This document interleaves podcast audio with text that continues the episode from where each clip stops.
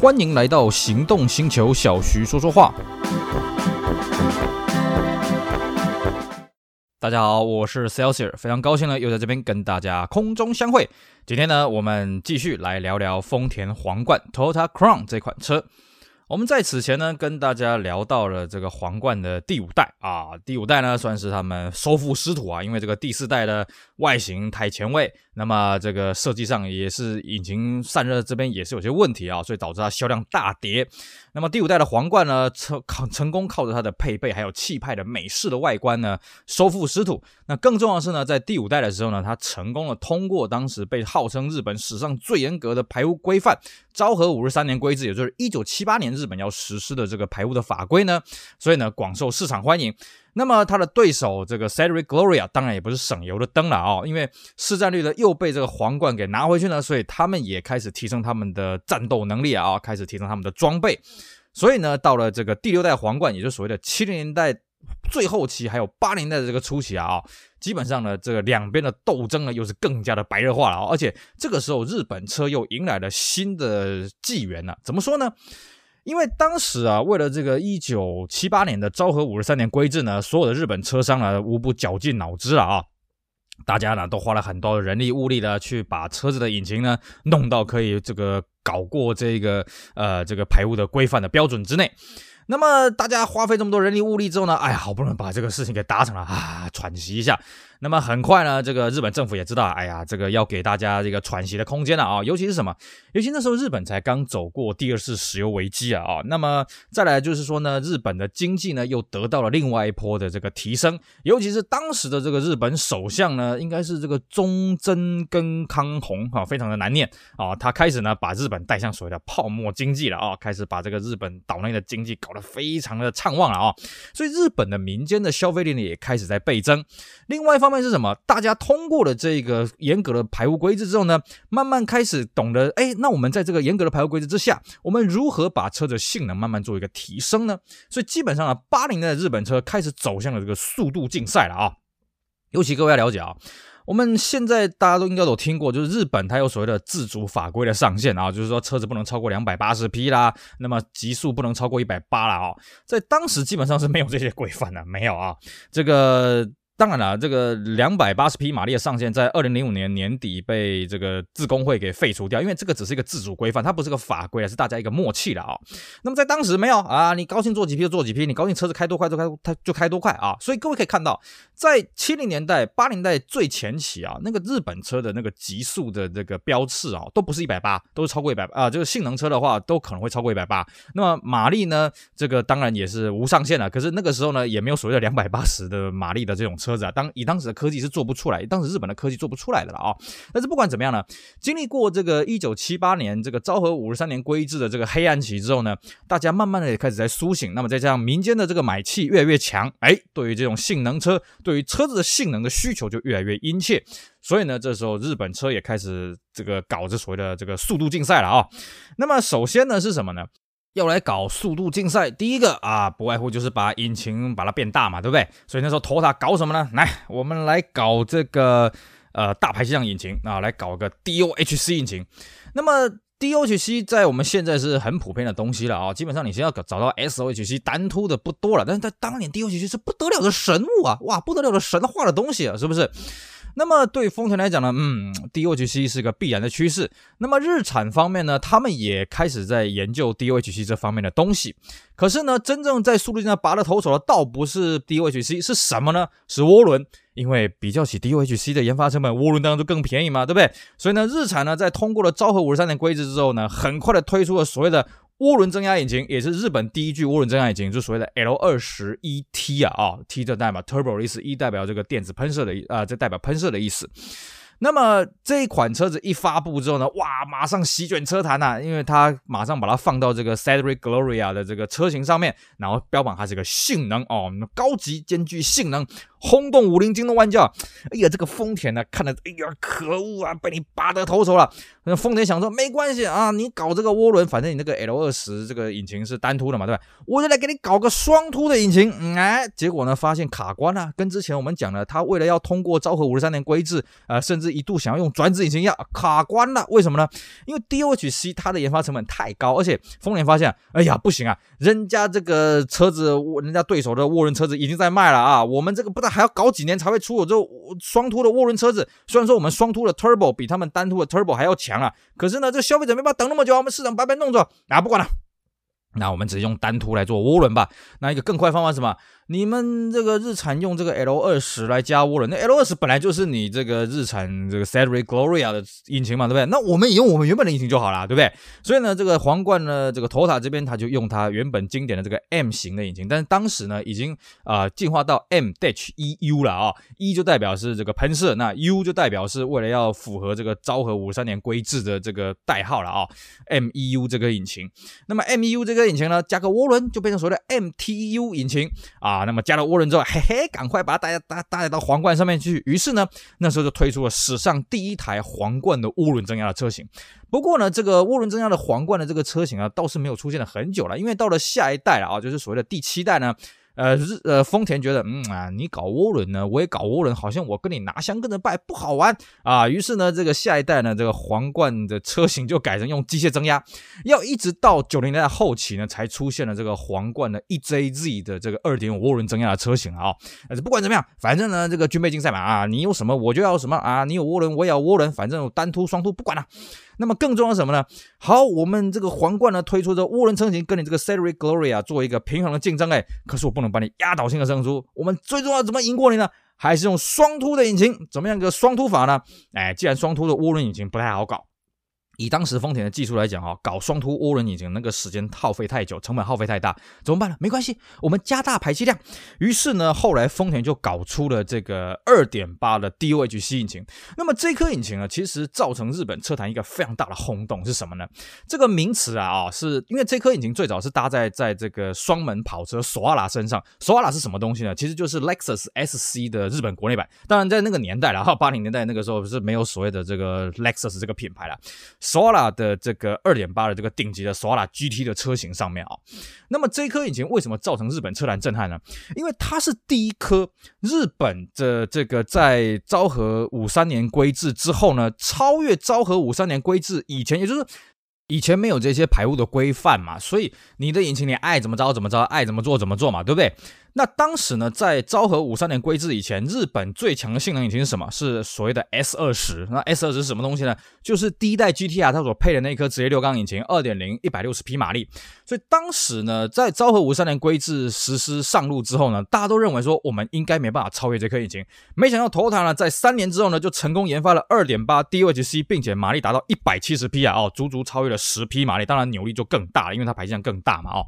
所以当时呢，给日本非常大的民族自信心鼓舞。哎呀，我们日本人一样可以做到，在这么严苛的法规的前提下，我们还是可以超越七零代前期那种速度竞赛的那个那个输出的马力、输出的动力。而且呢，索拉它成功的外销到英国啊，在英国当地的口碑非常好。所以当时有个名词就是什么，就是索拉 boom 啊，boom 就是爆发、爆炸的意思啦，也就是一个索拉的一个风潮。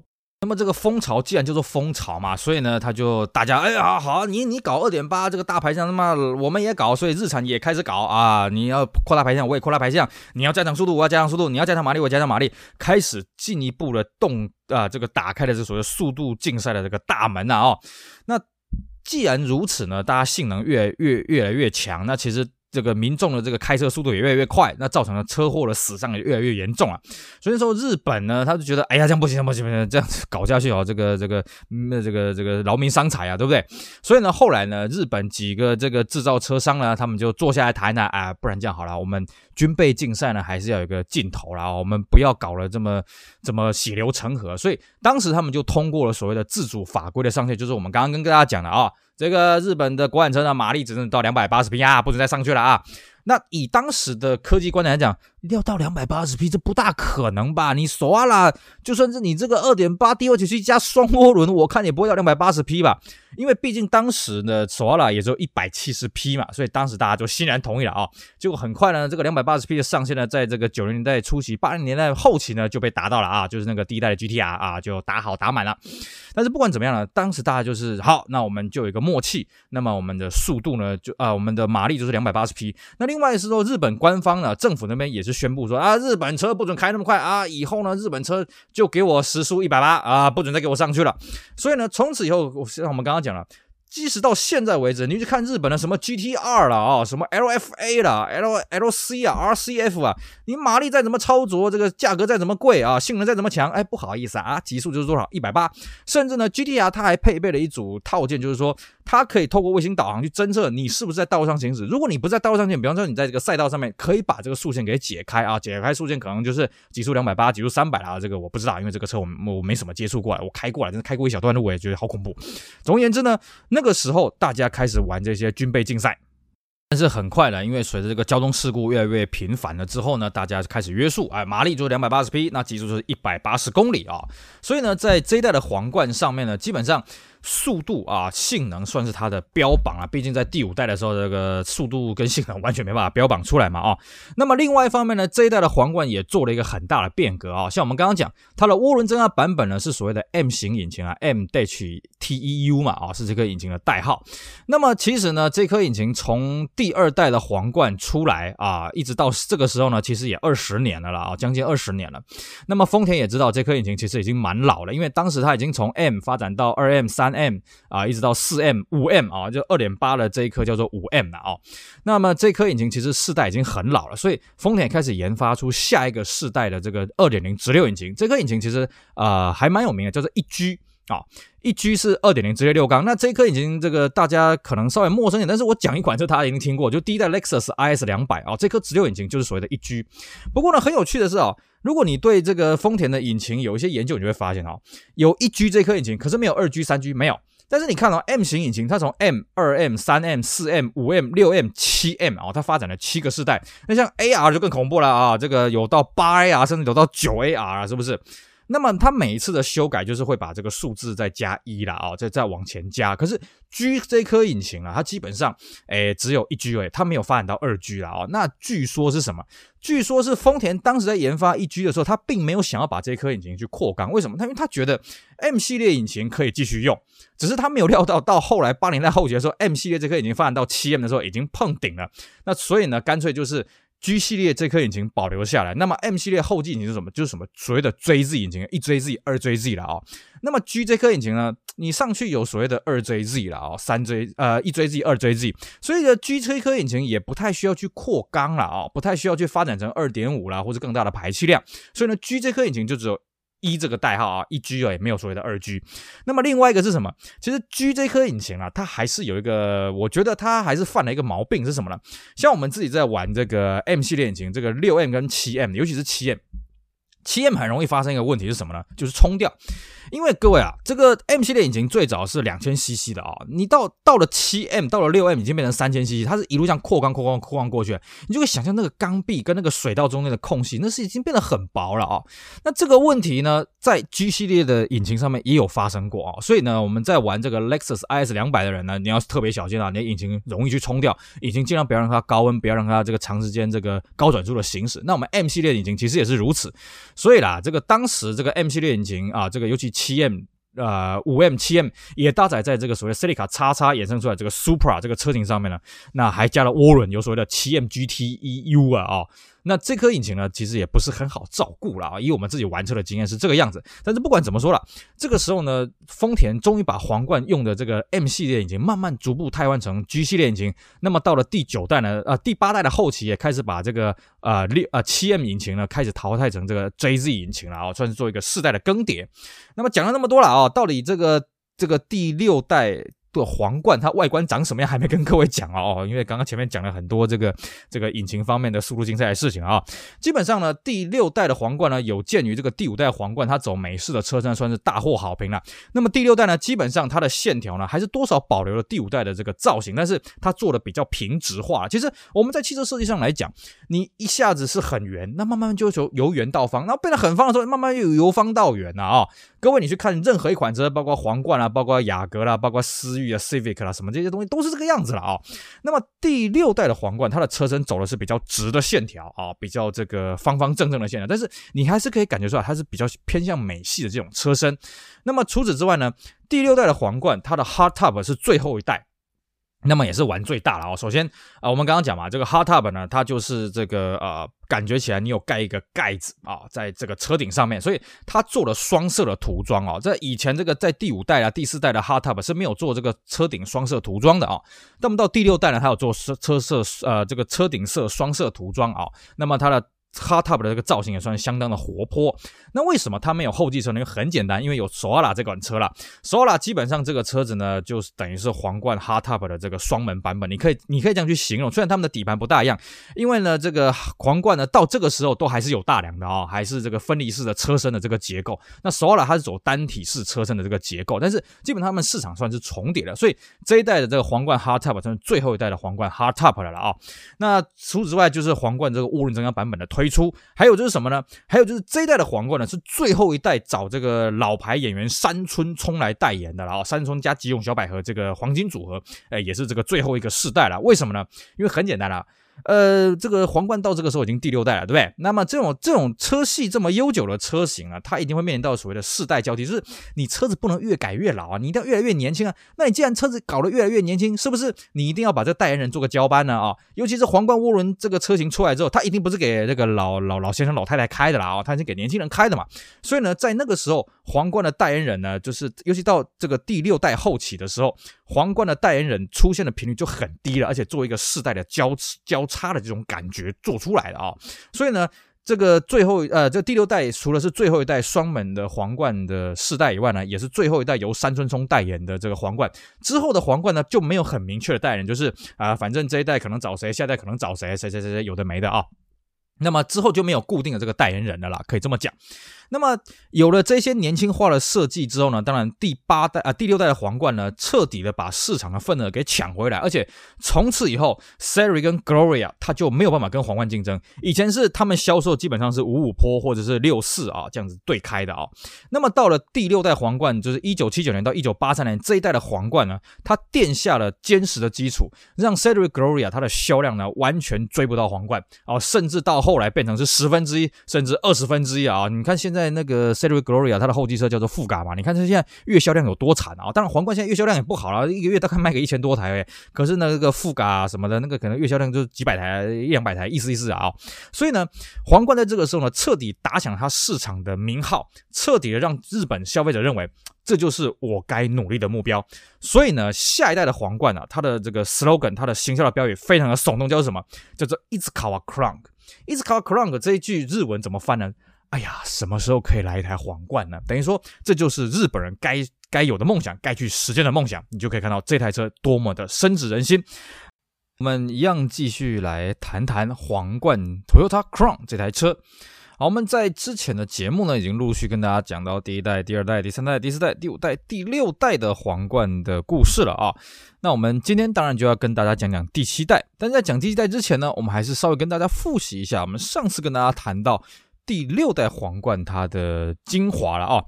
基本上第六代皇冠呢，随着日本走出了这个石油危机以及最恐怖的昭和五三年的排污规制之后呢，日本车商开始慢慢的复苏，哎，开始来搞这个速度竞赛、性能竞赛。于是呢，他的对手 Cedric Gloria 啊，开始推出了所谓的涡轮增压的车型。那么皇冠当然也不甘示弱嘛，你来搞，我来，我也来搞。而且呢，这个马力也越来越放大，那么速度也越来越快。于是呢，造成了更多的这个交通事故的死伤。呃，在这是当下呢，这个日本他们就开始定出了，哎，这个马力只准两百八十匹，那么极速只能一百八十公里的这个规定了啊、所以呢，在这个前提之下，呃，日本车商开始稍微约束了一点啊，那我们还是尽量不要做这些方面的速度竞赛，开始把这些重心呢开始移到这个车身设计还有这个内部配置的这个进化了啊、那么另外一方面呢，是日本呢走出了这个石油危机之后，在八零年代日本呢，各位都知道嘛，八零年代日本呢创造出人类史上仅有的所谓的泡泡沫经济了啊、在八零年代一整个八零年代都是日本国内都是欣欣向荣的，因为泡沫基本上是在一九九一年到一九九三年开始逐步瓦解的了啊、那么所以呢，整个八零年代日本国内一片欣欣向荣。除了民间消费力大增以外呢，那么车款呢也是更加的光怪陆离，各种奇奇怪怪你想不到的车子，想得到的车子呢，通通都推出来，而且里面有各种奇奇怪怪的配备了啊。那么对于皇冠这种车子，当然它也不例外嘛，毕竟它是丰田里面最高级的车子啊。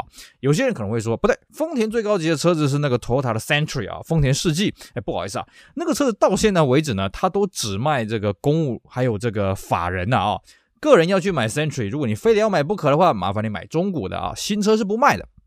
换句话说，对一般人来讲，呃，你在 Toyota 里面你可以买到最高级的车，那就是 Toyota Crown 啊，皇冠这个车。那既然呢有这个泡沫经济的加持呢，那皇冠它的车子也开始出现一些光怪陆离的设计跟这个光怪陆离的配备了啊。那么另外一方面呢，这个泡沫经济到底有多么夸张呢？我们随便讲一个例子了啊。这个我们现在去看这个大陆的这个车展啊，大一点的像这个北京车展、上海车展、广州车展啊，乃至于这些地区性的车展，有时候这个展车呢都是破千台的啊，对不对？动不动就是一千多台啊，甚至一千两百多台、一千三百多台了嘛，是不是？各位啊，一九八五年的东京车展展车就破千台了。当然你会说这个破千台而已嘛，而且你把这个数字调出来，哎，也比不上现在的北上广的车展是没错啦。可是各位想想啊，那是一九八五年，那是三十几年前的事情了，对不对？那个时候，你想，全世界车厂才几几个车厂，全这这个这些车厂里面的车才几款啊，是不是？我们举个例子，你像 Benz 这个品牌，我们现在 Benz 这个品牌到底有多少台车呢？我相信每一个 Benz 的业务应该自己都答不出来啊。当年的 Benz 有什么车呢？来，很简单算啊，这个最小的叫做一九零 E 啊，W 二零一，然后再来是 E Class 啊，这个幺二四啊，一二四，再来呢是一二六啊，S Class，那大概就没了啊。你说啊，顶多再加一个修理车 G Car 啊，G Class。那就这四款了，没了啊！你说跑车好没关系，跑车我们再算啊，这个 S L 啊，这个 S E C 再加两款，没了吧？不像现在，呃，A Class、B Class 啊，G L A、C L A、G L B 啊，C Class、G L C、G L C Coupe、E Class、G L E、G L E Coupe，根本是完全念不完的啊！所以呢，在当年呢、啊，你一个东京车展，你既然集结了全世界一千多台车子在那边展出，当然了，大众的还是日本车。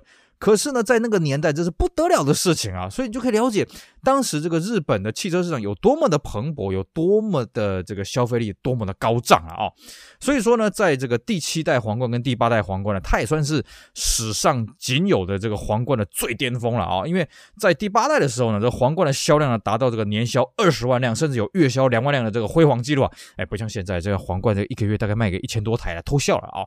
所以呢，在那个时候的第七代跟第八代的皇冠呢，它面临到这种市场的氛围之下呢，当然它也要端出非常多的牛肉。首先第一个呢，这个第七代皇冠的设计外形呢，完全是跳脱历代的皇冠啊，它完全是独立车型。你说这个第五代、第六代，你还看得出美国车的这个线条？不好意思啊，第七代、第八代，你已经看不出它有什么线条，它已经真的是走出自己的风格了。而且光是外观上面，它就有很多细节可以跟大家介绍。首先第一个。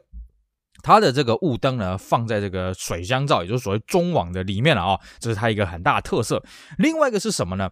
过往的皇冠呢，从这个第六代开始推出了这个 hard 啊，第五代开始推出了这个 hardtop 的车型啊，那第六代呢也持续维持这个 hardtop，而且第六代的 hardtop 车型呢，跟第五代还有一个很大的差别是什么呢？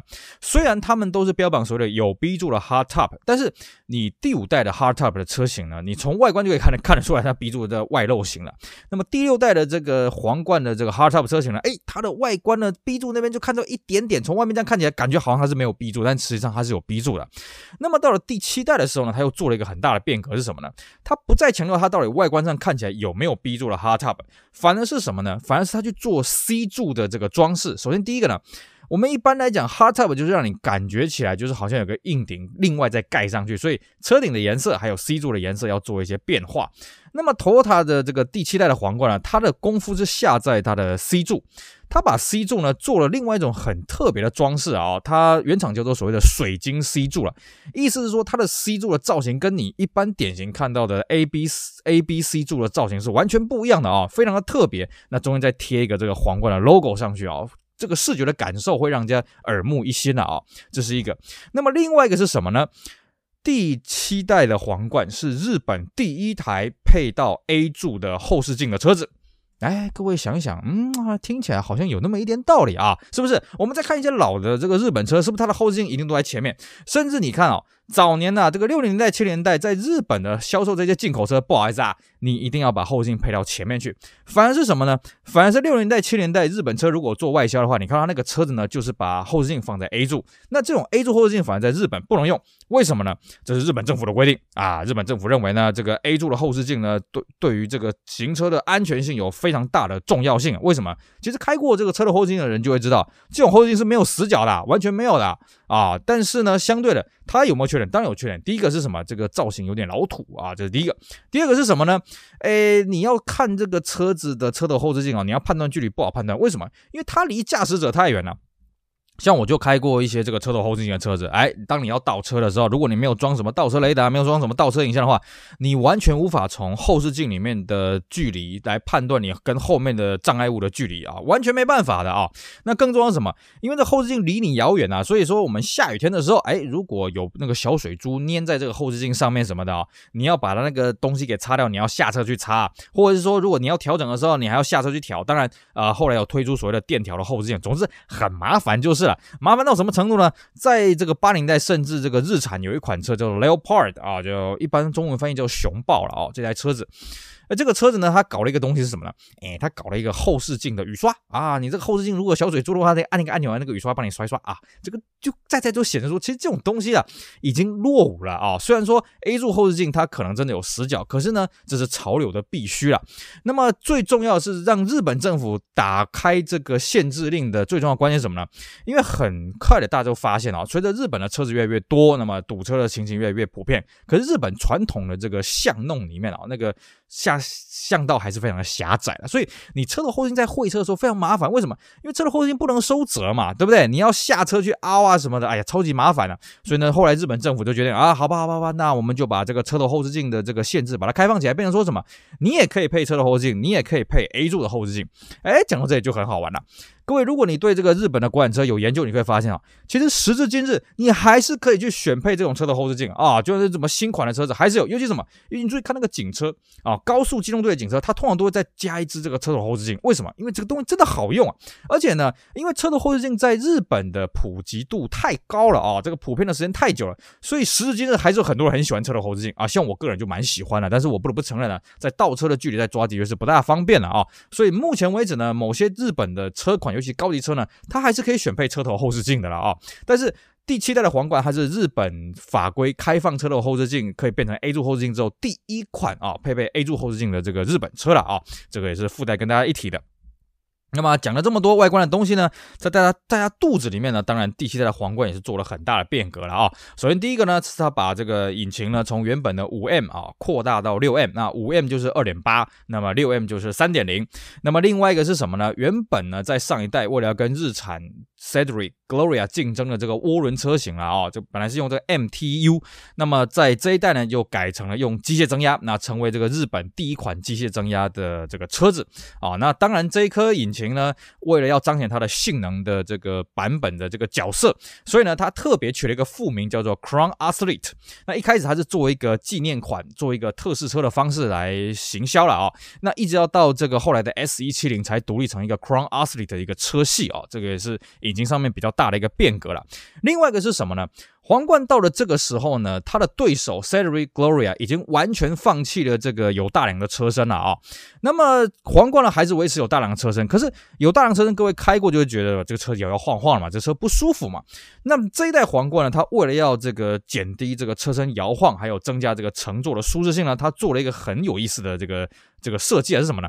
它在这个车身跟大梁中间呢，还加了一个小弹簧，而且呢，它标榜它还是四轮独立的避震哦。为了要彰显它这个车子车身震动的抑制的能力呢，在广告上面还特别呢把这个车子开去这个欧洲的石板道路啊啊、然后呢还让这个开车人叼个雪茄，那么证明呢这个车在石板道路这么凹凸不平的地方呢，哎，雪茄的香那个香烟灰啊都还不会掉下来。啊，这个车子这个这个避震效果真是很强了啊、因为。我自己开的是第八代的皇冠啊，我自己开过第八代皇冠，所以我可以了解哇，这个车子真的是很用心啊，而且它又是做四轮的独立力的避震器啊！